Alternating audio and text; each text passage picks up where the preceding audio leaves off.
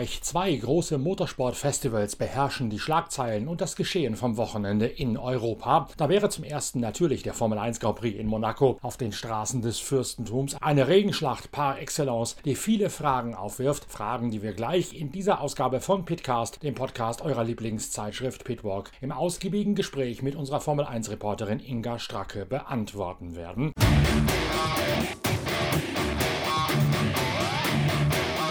Zunächst aber schauen wir auf das andere Großereignis des Wochenendes, nämlich das 24-Stunden-Rennen auf dem Nürburgring. Und da haben wir mit der Zeitschrift Pitwalk ganz offensichtlich ein gutes Näschen bewiesen, denn die Cover Story, also die Titelgeschichte der noch aktuellen Ausgabe unserer Zeitschrift Pitwalk, das ist Heft Nummer 66, die dreht sich genau um jenes Team, um Phoenix Racing nämlich, das dieses 24-Stunden-Rennen gewonnen hat. Was aber war das für eine Schlacht rund um die Nürburgring-Nordschleife? Jonathan Hirschi geht mit jenem Ferrari, den Luca Karl Ludwig so dominant auf die Pole Position gestellt hat, vor Philipp Eng im Rowe BMW und vor Jordan Pepper im Konrad Lamborghini Huracan auf die Reise. Direkt nach dem Start bildet sich ein langer, langer D-Zug heraus, weil keiner Anschluss an den absoluten Spitzenreiter Jonathan Hirschi im Ferrari von Octane 126 verpassen möchte. Das ist nämlich die große Maßgabe für mindestens die ersten Rennstunden, sich nicht ins Peloton zurückfallen lassen, sondern auf jeden Fall auf Tuchfühlung zur Spitzengruppe zu bleiben. Das Ganze wird dadurch nicht unbedingt einfacher, dass Jonathan Hirschi nicht auf einem fahrerischen Niveau ist, wie beispielsweise Philipp Enge, Jordan Pepper oder auch ein Kevin Estre, der von ganz hinten nachstarten muss. Und weil auch die Goodyear-bereiften Ferrari nicht so schnell sind, über einen Turn hinweg so konstant sind wie die Michelin-bereiften BMW, Mercedes, Porsche und Audi. Schon in der ersten Runde gehen Philipp Eng und Jordan Pepper vorbei an Jonathan Hirschi, der den ganzen D-Zug ein bisschen aufgehalten hat. Pepper holt sich schließlich im Konrad Lamborghini auch die erste Stelle. Philipp Eng dreht das allerdings wieder um. Kevin Estre tobt derweil nach seiner Strafe, die ihn an den letzten Platz der ersten Startgruppe verbannt hat, von hinten nach vorne, hat dann relativ früh einen Treffer in der ersten Kurve im Tumult und reißt sich dabei Teile von der Frontpartie ab. Mit dieser kaputten Front hängt Kevin Estre im Grello, also dem Mantai Porsche 911, zunächst hinter dem Glickenhaus von Richard Westbrook und kommt an dem nicht vorbei, denn Estre büßt spürbar Abtrieb an der Vorderachse ein und gleichzeitig Gleichzeitig ist der Glickenhaus auf den langen Geraden mit knapp 300 km/h eindeutig das schnellste Auto, kann also eher im Slalom um die vor ihm Fahrenden fahren und Kevin Estre bestenfalls ein bisschen im Windschatten mitziehen, als dass Estre dort wirklich eine Attacke lancieren kann. So liegt Estre zunächst auf Platz 23 lange Zeit vor Ricardo Feller in einem der drei Phoenix Audi R8. Nico Müller und Markus Winkelock fahren auf den Plätzen 5 und 6 in der Anfangsphase in den besten der beiden Audi. Müller fährt im Auto von Car Collection, Winkelock im zweiten von drei Phoenix Audi R8, also der Mannschaft von Ernst Moser aus dem Industriegebiet in Moispart. Beide fallen zunächst auf die Plätze 8 und 9 zurück. Matt Campbell in einem Porsche geht vorbei und auch der dritte der Audi von dem Phoenix-Team, gefahren von Kelvin van der Linde, fällt in der Anfangsphase zurück, kann sich nicht sonderlich in Szene setzen. Die Erklärung dafür, die Audi sind mit harten Reifen ausgerüstet. Das ist ein taktischer Schachzug, eher ein Sparfuchsmanöver von Ernst Moser, dem Teamchef. Denn wegen des Ukraine-Krieges haben nicht alle Teams ihre Bestellungen bei Michelin genau eins zu eins ausgeliefert bekommen. Phoenix hat mehr harte als mittelharte Reifen und diese harten Reifen wollte, obwohl nicht geeignet für das Temperaturfenster, in dem man sich am Nachmittag nach dem Start bewegt, Phoenix mal aus dem Weg haben und so den Nachteil, den man sich damit zeitenmäßig einhandelt, in der Anfangsphase wegkriegen, um für die Schlussphase des Rennens dann stets optimal bereift zu sein. Genau das sorgt dafür, dass die Phoenix Audi in der Anfangsphase defensiv und auf Nummer sicher unterwegs sind und nicht schnell genug das Tempo der Spitze mithalten können. Kevin Estre und auch Ricardo Feller kommen dann bereits in der fünften Runde an die Box, werden aus dem Verkehr rausgezogen. Sieben Runden im Startturn, dazu die Einführungsrunde vorher, heißt acht Runden im normalen Rennbetrieb sind eigentlich mit einer Tankfüllung ganz normal möglich. Estre und Feller kommen bereits nach fünf Runden vorzeitig rechtzeitig an die Box, um aus dem Verkehr rauszukommen. Vorne duelliert sich Philipp Eng mit Jordan Pepper. Pepper knallt Eng dabei, dabei einmal auf Platz 2 fahrend von hinten in den Diffusor hinein. Der Diffusorschaden bei Eng ist zunächst einmal nicht weiter dramatisch, aber so fürchtet Teamchef Hans-Peter Naundorf, er wird sich im Laufe der Zeit durch die Kräfte, die aufs Auto wirken, immer weiter vorfressen und irgendwann in der Nacht wird dann der Diffusor brechen und er wird gewechselt werden müssen. Das kann relativ schnell gehen, das kann aber auch ein paar Minuten dauern. Allerdings kommt es es gar nicht erst so weit, denn um 19 Uhr gibt es das Aus für Augusto Farfus, der gerade von Philipp Eng den Rowe BMW übernommen hat. Nach einer Kollision mit dem Toxport, Toxport Porsche von Julien Andlauer ist Augusto Farfus nicht mehr im Rennen. Es gibt eine lange Reparatur an der Front beim Auto. Er wird allerdings zurückgeholt ins Fahrerlager und soll später nur noch mal raus, falls das Schwesterauto Siegchancen hat und er dann so eine Art Satellit um die Nordschleife fahren soll, um die Bedingungen auszuloten und zu gucken, ob man vielleicht auf die eine oder andere Reifenvariante wechseln sollte. Quasi ein fahrender Testbetrieb, der dann später geplant ist. 19.25 Uhr dann die Szene des Rennens schlechthin. Dries Fantor im Phoenix Audi R8 duelliert sich auf der Döttinger Höhe mit Laurenz Fantor im Grello, dem Porsche 911 von Mantai Racing. Laurenz Fantor lässt sich zu einem Manöver hinreißen, das er später erklären wird mit der Tatsache, dass er sich im Bruderkampf hätte verleiten lassen zu einer Leichtsinnigkeit, um das Hirn auszuschalten. Die Folge ist, Dries Fantor gibt natürlich nicht nach, weil die Hohenrhein-Schikane ihm gehört und Laurenz Fantor kracht nach der unausweichlichen Berührung mit mehr als 250 km/h in die Leitplanken.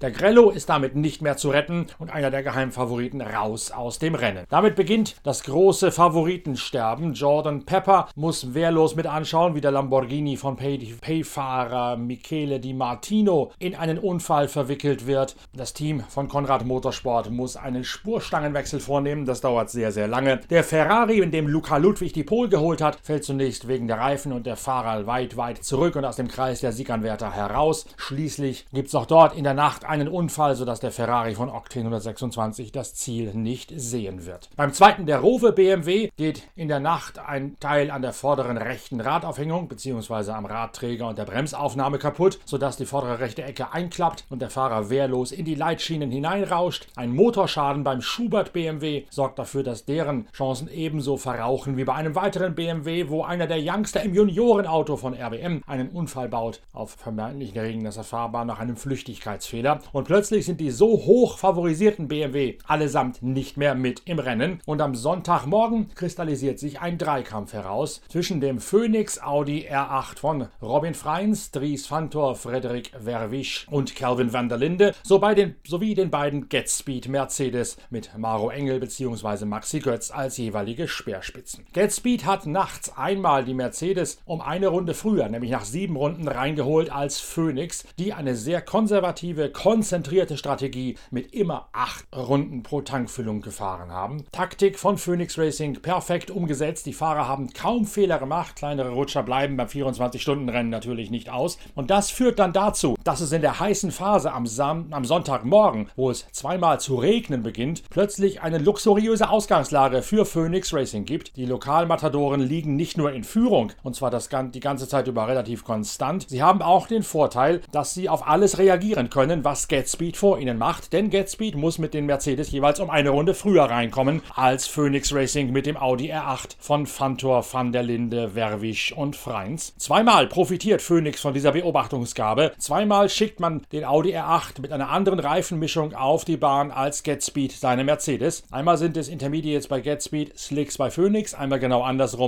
geschnittene Trockenreifen, also Intermediate ähnliche bei GetSpeed, äh, bei Phoenix und Slicks zuvor bei GetSpeed. Und diese beiden Entscheidungen der Strategen rund um Ernst Moser erweisen sich letztlich als goldrichtig, auch wenn Frederik Verwisch in einem seiner Turns ein bisschen zu defensiv zu Werke geht und so dafür sorgt, dass das GetSpeed-Auto, das bestplatzierte, plötzlich am Stoß, an der Stoßstange dranhängt vom Phoenix Audi, kann man sich über die Distanz, als dann Kelvin van der Linde und Dries Fantor übernehmen, wiederum lösen von den GetSpeed-Boliden und den Vorsprung bis auf 40 Sekunden konsolidieren. Hinzu kommt noch, dass der letzte Boxenstopp bei GetSpeed eine Runde früher ist als jener bei Phoenix, wie schon die ganze Distanz über. Und aufgrund der Relationstabelle, die definiert, wer nach wie vielen Runden wie lange zu stehen hat an den Boxen, ist auch klar, das bringt Phoenix nochmal einen Vorsprung von 20 Sekunden. So gewinnen schließlich die Phoenix-Fahrer Dries Fantor, Robin Freins, Kelvin van der Linde und Frederik Verwisch aufgrund einer meisterhaft vorgetragenen taktischen Leistung, bei der jeder Schuss gesessen hat, der am Kommandostand von Phoenix Racing ausgeknobelt worden ist. Die 24 Stunden auf dem Nürburgring vor insgesamt kumuliert 230.000 begeisterten Zuschauern.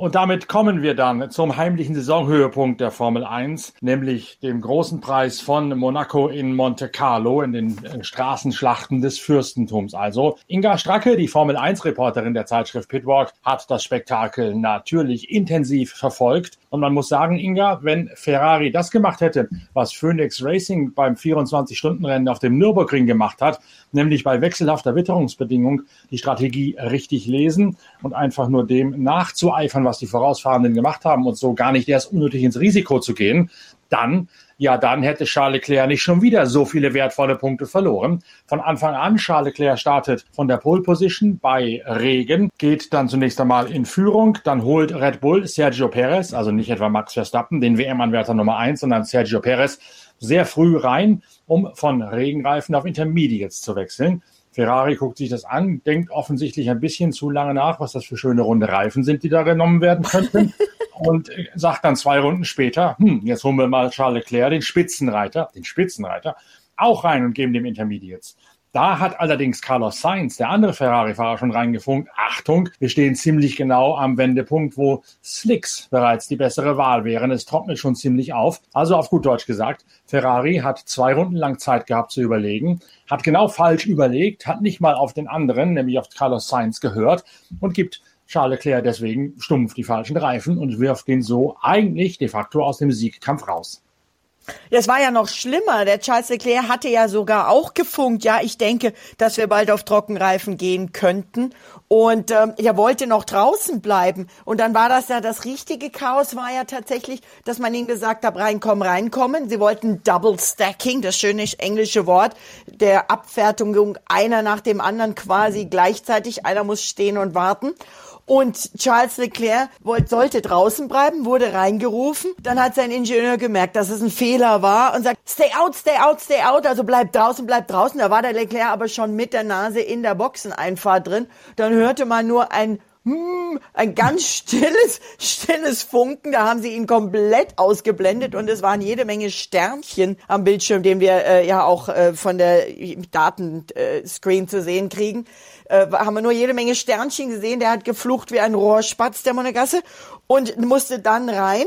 Dann waren es eben die Falschen. Er dachte, er kriegt Slicks. Und als er dann sieht, dass die ihm die Inters draufziehen, dann hat er nochmal geflucht ohne Ende. Und dann war er so sauer. Später hat man ihm dann im Rennen gesagt, ja, du könntest versuchen, da irgendwie ranzugehen. Er hat dann nur gesagt, ich kann doch sowieso nicht überholen, hab doch eh keine Chancen mehr. Also der war richtig sauer. Und er hat auch zum ersten Mal dass ich ihn erlebt habe, Charles war ja immer so das liebe Kind von Ferrari, ja, während äh, Sebastian Vettel schon auch mal gesagt hat, Leute, das geht nicht und das auch mal in der Presse gesagt hat, hat Charles immer auf Kuschelkurs gefahren, immer. Und jetzt hat er sich hingestellt und gesagt, Leute, das geht nicht und hat das auch in der Presse gesagt und hat gesagt, das war auf die Frage, warum dann so eine Misskommunikation war, sagt er, das war keine Misskommunikation, das war gar keine Kommunikation. Ja. Jedenfalls ist klar im Nachhinein dieses Double Stacking, wie du richtig gesagt hast, als Leclerc hinter Sainz stand, war letztlich das Vorentscheidende, wo Leclerc seinen Sieg eigentlich schon hat in den Wind schießen können. Sainz führte lange Zeit auf Regenreifen, verlor deswegen also Zeit auf die Intermediate bereiften, hat aber dadurch einen Stopp gespart im Vergleich zu eben Charles Leclerc, der zuerst Intermediates bekommen hat, wenig später dann eben nochmal wieder reingerufen wurde auf Slicks. Das war dieses Double Stacking, was du gerade gesagt hast, also einfach stumpf ein Boxenstopp zu viel, dem Ferrari ihn dort eingebrockt hat und dann auch noch falsch exekutiert mit diesem Double Stacking.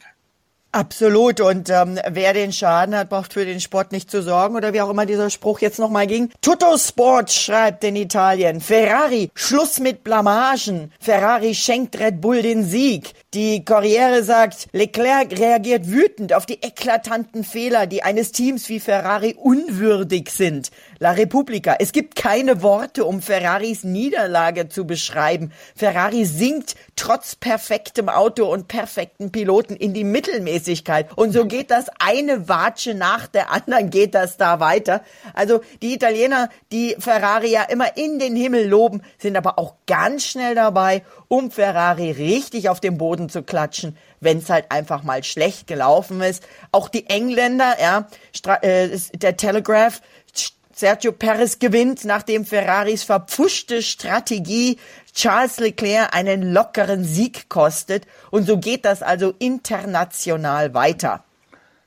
Nicht zu Unrecht, wenn du mich fragst, wenn man dieses Rennen dann noch einmal weiter verfolgt und letztlich niederbricht auf das, was tatsächlich äh, damit passiert ist, muss man sagen, okay, Perez in der Anfangsphase, wie gesagt, Platz drei, dann diese zwei Runden vor Leclerc auf Intermediates gegangen, dann eine Runde später nach dem vergurkten Stopp bei Ferrari auf äh, Slicks gegangen, im selben äh, Boxenstopp wie auch Verstappen. Max Verstappen hat dadurch zwar keine Zeit verloren durch das Double Stacking, aber die anderen, äh, die, die zwei früheren Runden, die, äh, die äh, Perez auf Intermediates gefahren hat, sorgten dann dafür, dass Perez die Führung übernommen hat vor Sainz auf Platz zwei, Verstappen auf Platz drei und dem über die Rampe gegangenen Leclerc auf die vierte Position. Dann kommt der Abbruch mit den roten Fahnen und dann geht's dann noch weiter. Beide Red Bull kriegen mittelharte Reifen, beide Ferrari kriegen angefahrene harte Reifen. Zu dem Zeitpunkt steht aber schon fest, wegen des ganzen Regens und der ewigen Unterbrechung und allem möglichen Pipapo, dem späten Start, ist schon klar, das ist jetzt kein Rennen, das über eine Rundendistanz geht, sondern ein sogenanntes Zeitrennen. Denn ein Grand Prix darf ja nicht länger dauern als zwei Stunden. Und irgendwann ist klar, wenn man die gesamte Rennrundenzahl absolvieren würde, würde man dieses Zwei-Stunden-Fenster reißen. Dann schaltet die Rennleitung um und sagt, das ist jetzt ein Timed Race, also ein Zeitrennen und kein Rundenrennen mehr. Klar ist, damit, klar ist damit allerdings schon, dass dieses Timed Race äh, dafür gesorgt hat, dass der letzte Turn mit den angefahrenen harten Reifen so kurz ist, dass man den Vorteil dieser harten Reifen im Vergleich zu den Mediums, die zu grainen beginnen, gar nicht mehr wird ausfahren können. Also da hat Ferrari dann zum zweiten Mal daneben gelangt. Die harten Reifen waren in der Phase einfach auch eine Quatschentscheidung im Vergleich zu den Mediums, die Red Bull gegeben hat. In der Tat, also nochmal ganz kurz darauf zurückzukommen, also ursprünglich sollten 78 Runden gefahren werden. Dann gab es ja ganz zum Anfang, als Original um 15 Uhr gestartet werden sollte, eine Startverzögerung, weil aufgrund des Starkregens wohl ein ähm, irgendwo ein Kabel ähm, wahrscheinlich ein, also eine Art Stromausfall oder sowas hatte. Deswegen hat man dann auch einen rollenden Start gehabt. Dieser rollende Start äh, hinter dem Safety Car, Safety Car ging weg, rollender Start äh, ging dann tatsächlich durch Aquaplaning äh, und nach der ersten Runde wurde abgebrochen, quasi, beziehungsweise man hat quasi zwei Formationsrunden gefahren, so war das. Ähm, das heißt, eine Runde schon mal abgezogen. Dann waren es nur noch 77. Als dann mit über einer Stunde Verspätung tatsächlich der Starkregen weg war, die Strecke, Strecke ein bisschen abgetrocknet war, neu gestartet wurde, waren es 77 Runden. Die wurden dann eben nach der roten Flagge, nach dem erneuten Abbruch auf 65 Runden am Schluss waren es dann, die sie gefahren sind, eben aufgrund des Zeitrennens, was du gesagt hast. Aber was bei mir dann so hochkommt, und ich möchte keinem Team, auch nicht Ferrari, Unrecht tun. Aber bei mir kommen sofort in solchen Situationen, die führen überlegen. Die haben die WM geführt, vor ein paar Rennen hatte Leclerc irgendwie 46 Punkte Vorsprung. Jetzt hat Verstappen 125 und Leclerc 116 Punkte in der WM. Und das ging ganz schön schnell. Und dann kommen bei mir so Szenen raus aus der Zeit, na, bei Michael Schumacher war das nicht so oft. Er hat wirklich das Team ähm, gemanagt, sagen wir mal, zusammen mit John Todd. Da, da war wirklich strenge Kandare. Aber auch bei Sebastian Vettel Szenen wie, ähm, dass die auf einmal die falschen Reifen rausbringen oder mit Reifen rausrennen, wieder reinrennen oder nur zwei Reifen da haben. Ja. Äh, da, solche Sachen. Gab es doch diesen einen Grand Prix auf dem Nürburgring, wo Eddie Irvine wie viele Stops? Acht Stops gehabt hat oder irgendwie sowas? Ja, irgendwie, irgendwie legendär. Also solche Szenen kommen mir von, gerade von Ferrari und von keinem anderen Team, immer wieder in so einer Situation in den Kopf. Und ich weiß es nicht. Ist es einfach mein persönliches Empfinden? Man müsste wirklich mal, ich würde mal gerne meinen Kumpel, den Virtual Statsman, befragen, den Sean, der echt der Statistikmann der Formel 1 ist. Ist das wirklich immer oder gehäuft bei Ferrari? Oder ist es aus irgendeinem Grund ähm, eher eine verwischte Realität bei mir. Aber ich habe das Gefühl, dass gerade wenn es richtig gut läuft, Ferrari scheint, ich weiß nicht, ob die dann nachlassen, weil sie denken, wir sind ja vorne, oder ob sie nervös werden. Ich weiß es nicht. Man müsste das echt mal recherchieren. Es ist auf jeden Fall in der Tat auffällig, dass es sehr oft bei Ferrari dieses Grande Casino gibt, wie Niki Lauda es ja früher schon geprägt hat, als er da noch gefahren ist. Äh, auch da gab es ja immer wieder irgendein Durcheinander, irgendein Verhau. Und das zieht sich dann in der Tat in solchen kritischen Situationen durch. Jetzt eindeutig, man denke auch an das Jahr zurück, als Fernando Alonso in Abu Dhabi damals den Weltmeistertitel verloren hat weil man sich einfach auf das falsche Auto, den falschen Gegner konzentriert hat, nicht auf Sebastian Vettel geguckt hat, sondern auf Mark Webber, den man als den größten Kontrahenten von Fernando Ja, Alonso ja, ja, ja, stimmt. Also schlicht und einfach verschlammt. Ja, man kann es nicht anders sagen, einfach verschlammt. Ja, also ich, äh, ich weiß es nicht, aber natürlich kann einem Leclerc Neid tun. Auf der anderen Seite kann man jetzt natürlich sagen, ja, ähm, ist ja klasse, er hat seinen Monaco-Fluch gebrochen. Er ist zum ersten Mal in Monaco ins Ziel gekommen, aber ich glaube, das wird ihn nicht fröhlich stimmen. Also ich glaube, der verbucht das für sich schon noch unter dem nächsten Kapitel des Monaco-Fluchs, um auf unseren Blog da wieder zurückzukommen, den du zitierst. Das ist kein Erfolg für den, ganz im Gegenteil. Der dürfte die Nase immer noch gehörig voll haben jetzt. Ja, also mindestens, ja. Und, und der war ja auch so normal, der lächelt und ist immer so der, der brave Junge von nebenan äh, und, und, und jetzt gerade vor allen Dingen seit natürlich Sebastian Vettel weg ist und er sozusagen die, die, der Goldjunge von Ferrari ist, da hat man nie irgendwas von ihm gehört und der war, der war richtig, richtig sauer und er sagt doch, wir müssen darüber reden, das kann so nicht weitergehen. Nee, kann es auch nicht, denn wenn es so weitergeht, dann ist Red Bull in Windeseile vorbei. Vor allen Dingen, jetzt fällt mir gerade, wo wir darüber reden, auch noch eine eine Episode ein, wie Red Bull sowas handelt in vergleichbarer Situation. Das war mal in Sao Paulo, da waren Weber und Vettel noch Teamkollegen, da war auch ein Regenrennen, Trockenrennen und Mark Webber hatte schon relativ früh keine Chance mehr, irgendwas zu reißen. Und in der Phase hat dann Red Bull Mark Webber sozusagen zu einer Art rasenden Testträger umfunktioniert. Also so ähnlich wie Rover BMW es gerade im vorherigen Kapitel vorgehabt hätte auf dem 24-Stunden-Rennen Nürburgring mit dem Fahrfuß BMW, wenn denn der andere nicht aus ausgeschieden wäre nach der Kollision. Also jedenfalls hat man Mark Webber dann, glaube ich, auch achtmal reingeholt an dem Rennen, aber immer einen anderen Frontflügel drauf, immer andere Reifen drauf, andere Drücke und jedes Mal ihn probieren lassen. Erstens ist das ein Frontflügel, der beim nächsten Rennen taugen könnte. Zweitens ist das eine Frontflügelvariante, die er fährt, die wir Vettel jetzt auch geben könnten durch Anpassen, um jetzt für Vettel das Optimale aus den wechselhaften Witterungsbedingungen rauszuholen. So macht man sowas eigentlich und sagt dann, okay, wenn wir einen opfern müssen, weil der keine Chance mehr hat, dann wird der aber fahren gelassen und ist der rasende Testträger, der uns Erkenntnisgewinne bringt, mit dem wir dann auf das andere Auto entweder für dieses Rennen oder perspektivisch reagieren können. So hat Red Bull das umgesetzt, so würden sie es in Zweifel wieder umsetzen, wenn sie in eine vergleichbare Situation kämen und nicht den WM-Spitzenreiter oder den WM-Titelanwärter Nummer eins aufs Schafott der Ahnungslosigkeit führen. Ja, wobei man da natürlich aufpassen muss, du wirst mit diesem, so macht man das, sicherlich bei vielen Fans für einen Aufschrei des Entsetzens sorgen. Ich bin ja während des Rennens auch auf meinem Twitter-Kanal äh, Inga Stacke F1 immer wieder live drauf und, und, und kommentiere beziehungsweise berichte da live äh, so eine Art kleiner Ticker. Und da kommen dann schon auch immer Kommentare und der, der Hauptkommentar war, bitte keine Stallregie, bitte keine Stallregie. Und wenn du dir Red Bull anschaust, ja, der Perez durfte, konnte äh, jetzt hier Monaco gewinnen. Sie haben mega gefeiert. Perez ist dann auch mit der mexikanischen Flagge mit einem Salto vorwärts in den Red Bull Swimmingpool gesprungen. Klasse Szene. Übrigens, da müssen wir nochmal auf den Swimmingpool, müssen wir nochmal kommen. Bitte erinnere mich dran, aber eine Mega-Szene. Noch besser als der Salto vorwärts von Perez allerdings.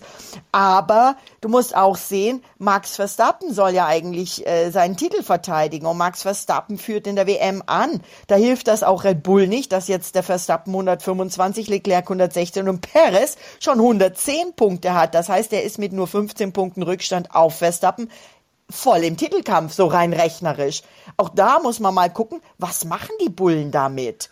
Ja, also es gab natürlich in Monaco quasi keine Chance den Verstappen da an dem Seins vorbeizuholen, damit er dann von Perez vorbeigelassen wird. Das ging nicht und deswegen konnte der Perez feiern. Deswegen hat auch sein Papa, der wahrscheinlich stolzeste Rennpapa der Welt, ausgelassen mitgefeiert. Aber da bin ich auch mal gespannt, wie das bei Red Bull weiter gehandelt wird. Also du sagst es, der, der Prellbock Carlos Sainz war halt das Hindernis für die Stallregie in diesem Fall. Ich bin sicher, ich könnte, ich lege meine Hand ins Feuer und alles Mögliche, was man sonst noch wohin legen kann, dass auf jeden Fall, wenn Perez auf Platz 1 und Verstappen auf Platz 2 gewesen wäre, hätten sie es gedreht.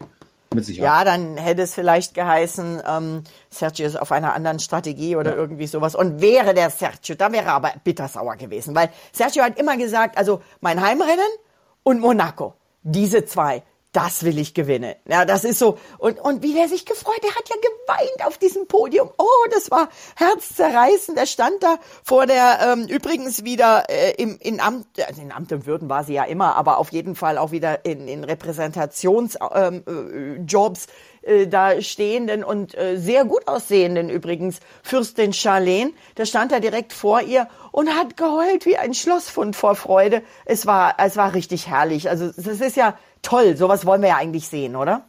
Klar, also das war in dem Fall, hat Carlos Sainz sich da sehr gut positioniert um uns wirklich einen sportlichen Ausgang dieses Rennens zu bescheren. Aber nochmal, wenn die Gelegenheit sich ergibt bei den nächsten Rennen, wird Red Bull das genauso machen, wie sie es damals bei Vettel und Weber gemacht haben. Einen klaren Nummer 1 Piloten, nämlich den auch besseren der beiden, muss man ja auch ganz klar sagen. Damals war es Vettel als Weber. Jetzt ist es Max Verstappen, der ist einfach besser als Sergio Perez.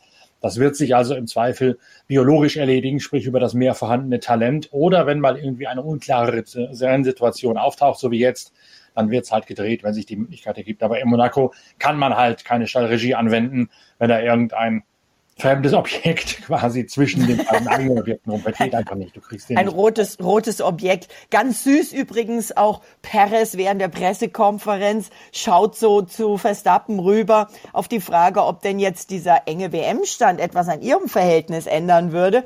dann schaut Perez rüber und sagt, wir werden uns doch immer noch lieb haben, oder? Und der, der Verstappen guckt drüber, ja, absolut, warum sollte sich das ändern? Wir arbeiten wirklich gut als Team. Also äh, das war schon die Frage. Ja. Äh, Verstappen hat dann noch gemeint, ähm, wir, wir respektieren uns gegenseitig, möge der Beste am, am Ende gewinnen. Natürlich ähm, kann man da vielleicht noch den Nachsatz setzen, der Beste, ähm, der ja eigentlich schon den Weltmeistertitel letztes Jahr eingefahren hat, ja, oder? Das ist natürlich leicht, das so zu sagen, weil er weiß, dass er der Bessere von den beiden ist und deswegen kann er auch mal, mal kurz gönnen können an einem Wochenende. Warum nicht? Gönnen können klingt nett, ja, das klingt wirklich nett. Also ich bin trotzdem gespannt, wie es bei Red Bull da weitergeht und ob Perez sich bei weiteren Teamorders dann so sang- und klang oder klaglos fügen wird. Auf jeden ja. Fall ist Red Bull mit 235 Punkten in der Teamwertung zu Ferraris 199, ich hatte 36, wenn ich richtig gerechnet habe, vorausgezogen. Das hätte doch vor zwei, drei, naja, drei Rennen, ja. wenn ich dir das gesagt hätte, gesagt niemals, oder? Ja, richtig, aber du bringst natürlich noch einen weiteren Punkt auf, den man auch mal aus dem Aspekt der Wirtschaftlichkeit oder der, der Wirtschaftlichkeit vielleicht das falsche Wort, aber des Selbstverständnisses des Lagers von Sergio Perez sich anschauen sollte äh, Perez bringt Geld ins Red Bull-Team. Das wird gerne mal übersehen. Der hat ja einen mexikanischen äh, Sponsor im Schlepptau, der da einen Teil des Obolus überweist nach Milton Keynes. Und das ist natürlich ein nicht zu unterschätzender Bestandteil. Ich verweise mal kurz auf eine Rallye Dakar, wo äh, VW einen großen Aufschlag gehabt hat mit den Touareg und Carlos Sainz als vollbezahlt, also Carlos Sainz Senior, der Papa des heutigen Ferrari-Fahrer, als vollbezahlter Werksfahrer natürlich dachte, er hätte auch das Regiment und würde, wäre die Nummer eins. Und dann gab es einen Nasser Al-Attiyah aus Katar, der fahrerisch vergleichbar gut drauf ist, damals noch ein bisschen mehr riskiert hat, aber egal. Der allerdings als schwerreicher Katari äh, wirtschaftliche Verflechtungen hatte. Katar ist Anteilseigner bei Volkswagen mit, mit einem Staatsfonds. Al-Attiyah hat selbst auch aus seinem Familienvermögen ein bisschen was überwiesen damals, um diesen VW fahren zu dürfen. Und der dachte überhaupt nicht daran, sich an irgendwelche Stallregie zu fügen, denn er sagte, ich will nicht sagen, das gehört mir alles hier, aber ich bin da schon auch bitte sehr wirtschaftlich, hänge ich damit drin. Und da erzählt mir doch keiner, dass ich hier eine Stallregie habe und diesen Carlos Sainz vorbeilassen muss. Das kommt gar nicht in Frage. Und er hat es einfach nicht gemacht. Er hat sich einfach an diese Stallregie letztlich nicht gehalten. Ist das eine vergleichbare Situation, wo Perez ja auch sagt, guck mal, ich überweise euch diverse Millionen, bitte sehr, das haltet man im Kopf. Oh, das weiß ich nicht. Das kann mir eigentlich jetzt eher in dieser Konstellation nicht vorstellen, weil das Red Bull-Team ja eigentlich ein finanziell gesundes Team ist. Das denke ich jetzt eher Aber war nicht. auch finanziell gesund, so war es nicht. Oh, stimmt, hast du auch recht. Weiß nicht, interessanter, interessanter Aspekt, interessanter Aspekt. Auf jeden Fall ähm, scheint Red Bull nicht nur Schnelligkeit, sondern auch Zuverlässigkeit gefunden zu haben, während Ferrari jetzt auf einmal tatsächlich zugibt, wie Notto sagt, wir machen uns Sorgen, wir machen uns über die Zuverlässigkeit Sorgen. Ähm, es waren diesmal die Schäden ähm, nicht bei den Ferraris, sondern bei den Ferrari-Motoren von Bottas und Mick Schumacher. Da gingen bei beiden Autos in Monaco Teile an den Motoren kaputt und die sind ja eng verbunden mit dem Hauptteam. Also auch da, also ich glaube, Monaco ist ja sowieso immer einzigartig, ja. Und jetzt geht's dann nach Baku, es geht nach Montreal. Das sind wieder ganz andere Strecken. Ja, könnten auch Mercedes wieder nach vorne kommen. Und auch die sind ja dieses Jahr als mh, zufriedener Abstauber bekannt. Lewis Hamilton allerdings, der konnte diesmal wenig abstauben, weil er nämlich im sogenannten Alonso Train festhing. Da gibt's die, die witzigsten Karikaturen wo Fernando Alonso, wir erinnern uns das klassische Liegestuhlbild, ja, als er in Brasilien sich in so einen Klappliegestuhl setzte. Dieses Bild wurde jetzt dann montiert auf so eine kleine Dampflokomotive und dahinter hat man dann die Herren ähm, Hamilton ähm, und äh, Bottas und Vettel und Gasly und Ocon und Ricciardo, alle hinten dran montiert, die hingen nämlich alle hinterm Bottas Train fest.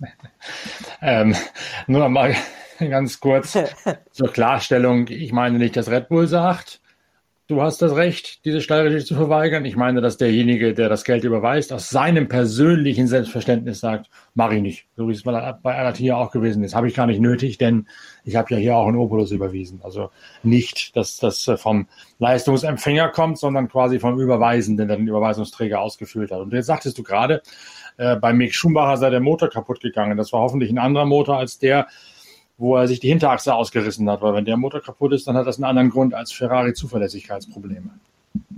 Also was da alles kaputt gegangen nee, ist, äh, nee. da, da werden wir, glaube ich, noch die Rechnung präsentiert kriegen. So ganz vorsichtig kam aus dem Lager von Haas eine Million erneut.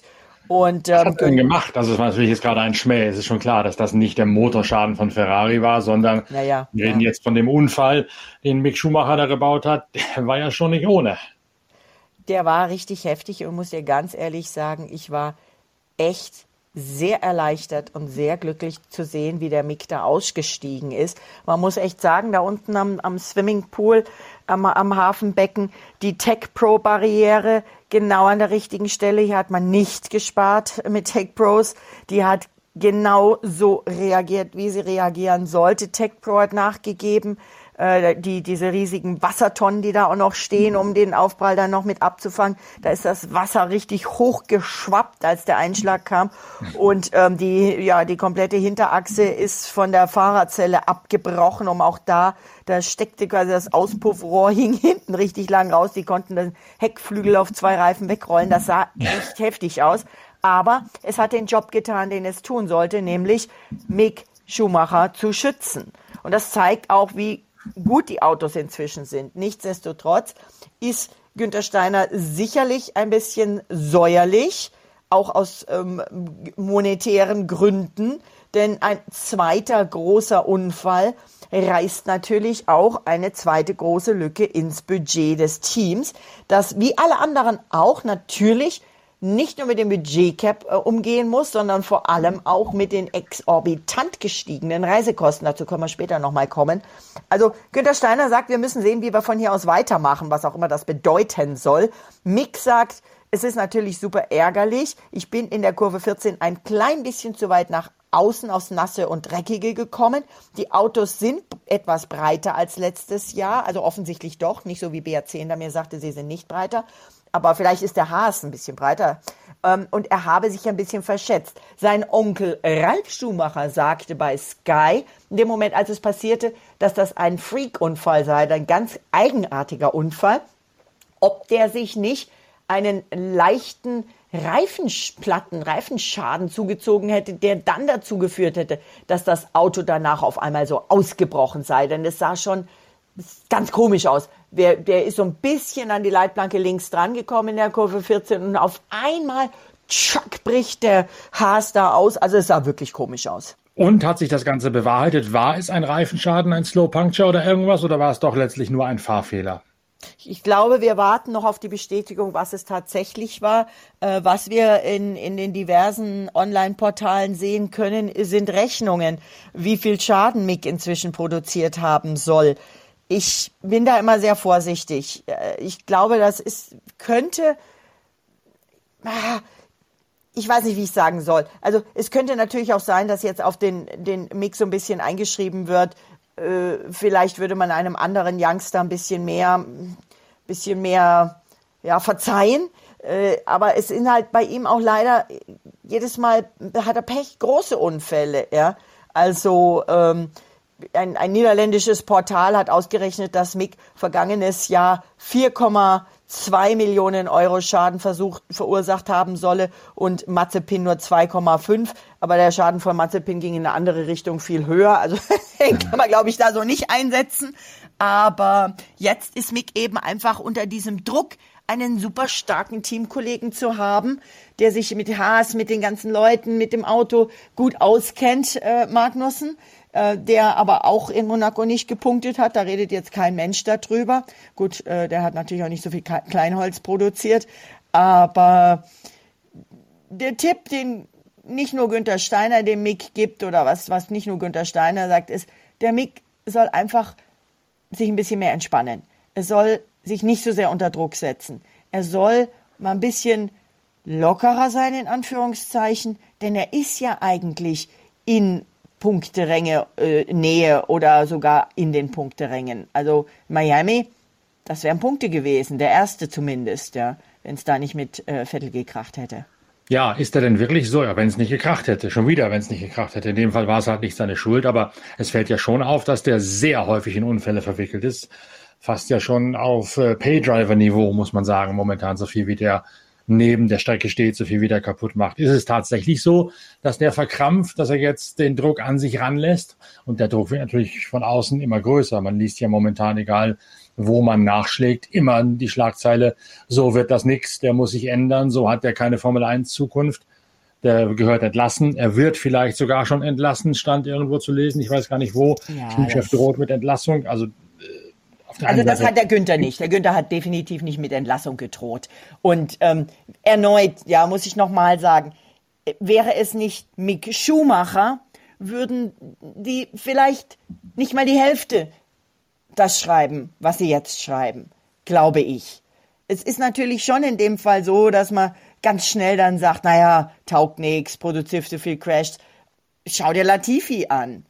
Oder, mh, mm, ja, ich, ich denke mal, ist dazu ich, ich, grundsätzlich, ja, und das ist für mich auch so ein bisschen ein Fluch der, der Social Media, wo, wo, wo jeder Fan dem ich nicht zu nahe treten möchte, aber jeder Fan, der einfach in der Materie nicht drinsteckt, sofort sagt, das ist ja wie bei Nero, ja, Kaiser Nero, Daumen hoch, Daumen runter.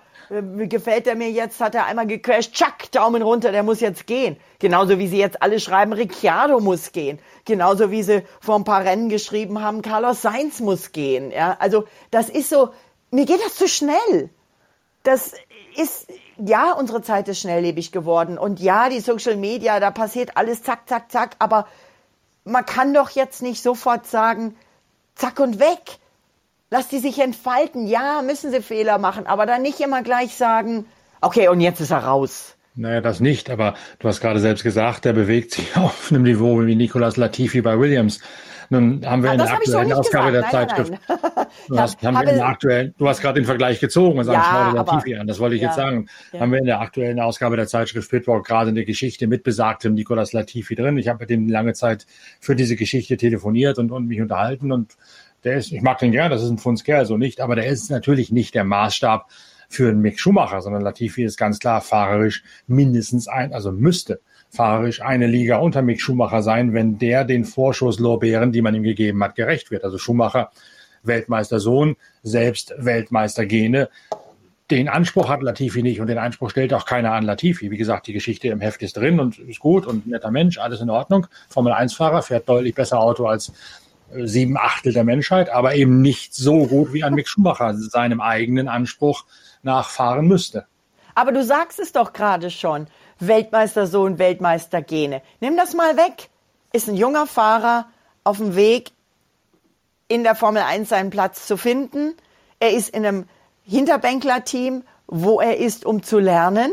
Er hat erstmals in seiner erst zweiten Formel 1 Saison hat er erstmals einen starken Teamkollegen. Er ist unter Druck. Er muss sich mit dieser Situation zurechtfinden. Es ist ein neues Auto, mit dem auch andere, da sage ich jetzt mal wieder Ricciardo, richtig Probleme haben. Wir haben ja auch äh, schau dir Sebastian Vettel an, als der mit dem Ferrari gekämpft hat und Leclerc eben nicht so viel gekämpft hat. Zack hieß es, ja, Vettel muss gehen, Vettel ist alt, Vettel muss in Rente und ähm, jetzt äh, hat Vettel auch ein paar Mal nicht so Glück gehabt.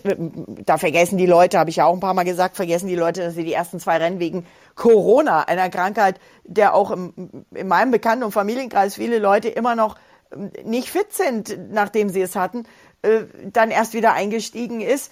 Und dann hieß auch gleich, ja, Vettel taugt nichts mehr. Und schau den jetzt an, jetzt punktet er, jetzt baut er das Team mit auf, baut das Auto mit auf und ist eigentlich, wirkt recht zufrieden äh, und sagt, wir sind wieder auf dem Weg, uns zu verbessern. Das ist einfach, man, man, du kannst nicht sagen, zwei Crashes und ja, jetzt muss der entlassen werden. Ja, da ist natürlich die Formel 1 auch zu sehr im Fluss, wie man heutzutage sagt. Das ist völlig richtig. Aber trotzdem, es fällt halt auf, dass Mick Schumacher sehr oft in solche Unfälle verwickelt ist. Und ich glaube, der hat jetzt aber auch langsam selbst realisiert, so kann es nicht weitergehen.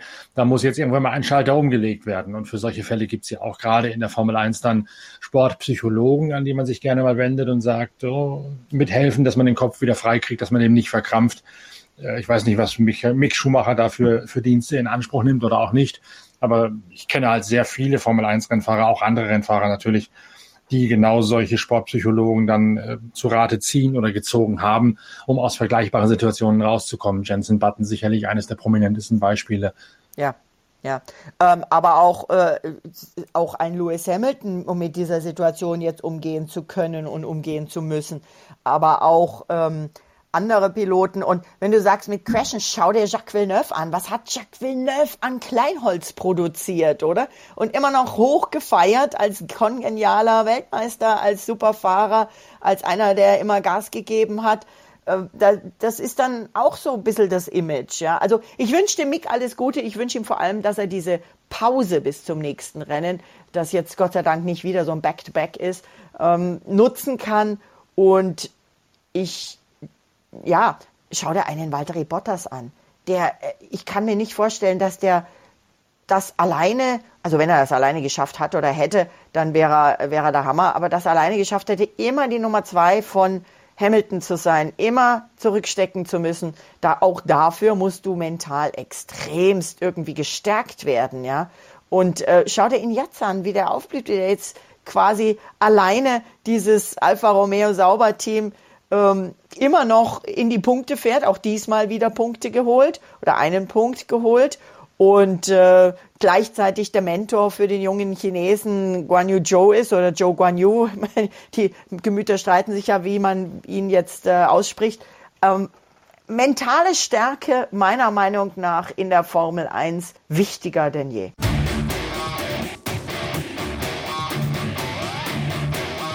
Da sind jetzt gerade eine ganze Menge Stichworte gefallen für ein drittes Thema, das wir in diesem Podcast noch erörtern sollten, nach den 24 Stunden Nürburgring und der Formel 1. Jacques Villeneuve, sauber. Die Überleitung fällt nicht schwer in Richtung Indy 500 und dem ehemaligen Sauberfahrer Markus Ericsson. Denn Jacques Villeneuve hat ja seine Wurzeln in der IndyCar-Serie, ist von da in die Formel 1 gekommen und Weltmeister mit Williams geworden. Und Markus Ericsson bei Sauber zum Pay-Driver abgestempelt worden, hat am Sonntagabend deutscher Zeit das Indy 500 gewonnen und hat dann den Spruch geprägt, für einen Paydriver gar nicht schlecht. In der Tat und hat sich diese Milch übergeschüttet, getrunken und übers Gesicht geschüttet. Und wenn ich das richtig mitbekommen habe, also für alle, die es nicht wissen, in der IndyCar gibt's beim Sieg der Indy 500 keine Champagnerdusche, sondern es gibt tatsächlich eine Liter Flasche Milch. Inzwischen so, dass jeder Fahrer vorab bestellen kann, ob er die Milch mit wenig oder viel Fett, ob er laktosefrei oder Hafermilch und was er immer haben will. Ursprünglich war es mal Buttermilch, reine Buttermilch. Buttermilch ja, ja, hat genau. dann in Zeiten der Wokeness gesagt, okay, wer Hafermilch braucht oder Laktoseintoleranz hat, kann einen Fragebogen ausfüllen. Jeder Fahrer kriegt einen Fragebogen und kann ankreuzen, welche Geschmacksrichtung, welchen Typ Milch ja, ja. Ja, es gibt, glaube ich, sogar, irgendjemand hat mal irgendeinen Scherzkeks, hat mal Schokomilch bestellt. Auf jeden Fall hat er mit diesem milchgetränkten und sicher nicht mehr so prickelnd riechenden Anzug die ganze Nacht durchgefeiert, war am nächsten Tag immer noch in diesem Anzug, äh, wieder an der Rennstrecke bei Sponsorenterminen und bei Ehrungen, hat seinen fetten Indy 500 Ring immer noch am Finger gehabt und sah zwar erschöpft, aber sehr glücklich aus. Also Grüße und Gratulation an dieser Stelle an Markus Eriksson, der übrigens ähm, mit äh, Spenden, Unterschriften und vielen guten Wünschen auch meine Charity-Aktionen für die Make-A-Wish Foundation immer wieder unterstützt hat. Markus Eriksson fährt einen Honda Dallara aus dem Team von Chip Ganassi. Also eines der Teams, das in der IndyCar-Serie tonangebend ist, neben der Truppe von Roger Penske. War das ein klarer Sieg, den Markus Eriksson dahin gezaubert hat? So richtig groß überzeugend war der ja in der IndyCar-Serie nicht. Es waren immer mal wieder Highlights, die er gesetzt hat. Jetzt der Sieg in Indianapolis, natürlich der größte Highlight überhaupt. Übrigens erst der zweite Schwede in der Geschichte des Indy 500, Kenny der Brack. gewonnen hat. Kenny Brack, ne? Genau. Ja, ja, der gute liebe Kenny. Ja, also äh, ich konnte natürlich aufgrund meiner Arbeit äh, äh mit der Formel 1 und der Verspätung aufgrund des ja A, eine Stunde verspäteten gestarteten, verspätet gestarteten Monaco Grand Prix und dann B der erneuten Unterbrechung. Ähm, und dann war ich bei BBC noch äh, auf Sendung. Da konnte ich jetzt nicht die ganzen 500 Meilen anschauen, zumal auch da unterbrochen wurde und es wurde zum Schluss unterbrochen und für vier Runden nochmal neu gestartet. Damit kann ich, beantworte ich deine Frage schon so ein bisschen. Das war dann schon auch Glück ja, dass man dann in diesen vier Runden das einfach so noch geschafft hat. Seit 2019 ist Markus Ericsson in der Indy 500 und Chip Ganassi, den kenne ich noch aus den Zeiten, als ähm, Alex Zanardi bei äh, Ganassi gefahren ist. War, glaube ich, Ganassi, ne? Ja, das, ja, das legendäre ja, ja, weiß-rote Auto. Rote Auto. Mhm. mhm. Und Chip ist natürlich eine Motorsportlegende, cooler Typ, aber auch äh, ein sehr knallharter Teamboss, ähm, eine Motorsportlegende in den USA. Und äh, ja, also es war ein, ein, ein, ein doch spannendes Rennen. Es war aber auch ein Rennen mit etlichen heftigen Crashes, die aber alle gut überstanden haben. Das, auch das ist normal. Helio Castroneves, ein guter alter Kumpel von mir, der wollte eigentlich äh, seinen, boah, sechsten, fünften, fünften, ich weiß, fünften, genau, der wollte die Hand voll machen. Der wollte an einer Hand fünf Ringe tragen. Hat es nicht geschafft. Ein weiterer Favorit, äh, der es auch nicht geschafft hat, äh, Pedro Award, Joseph Newgarden, wo ist der denn eigentlich abgeblieben? Ich weiß gar nicht, der ist, glaube ich, raus. Der war, wurde 13. Auch der mit Team Penske war eigentlich mal als Favorit gehandelt. Also die Indy 500 sind schon auch immer ein bisschen ein Glücksspiel im Nudeltopf. Markus Eriksson jedenfalls dort der zweite schwedische Sieger nach Kenny Breck mit einem etwas überraschenden Ergebnis, muss man sagen. Damit haben wir dieses Wochenende Inga Stracke äh, erschöpfend zusammengefasst, vom Nürburgring über Monaco bis in den mittleren Westen der USA.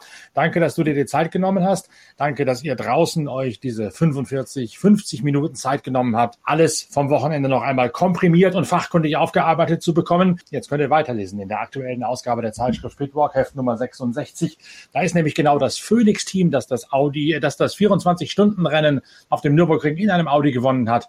Der Hauptdarsteller der Cover Story lohnt sich also jetzt sicherlich noch einmal da das Heft zur Hand zu nehmen oder es sich zu organisieren, wenn ihr es noch nicht habt mit einer Mail an shop.pitwalk.de geht es am einfachsten. Da gibt's noch sehr viel interessante Hintergrundeinblicke zu Phoenix Racing, also zur Siegermannschaft vom 24-Stunden-Rennen. Natürlich auch zur Formel 1, das sowieso, aber das Covers-Thema bietet sich natürlich nach diesem spektakulären Wochenende in der Eifel an.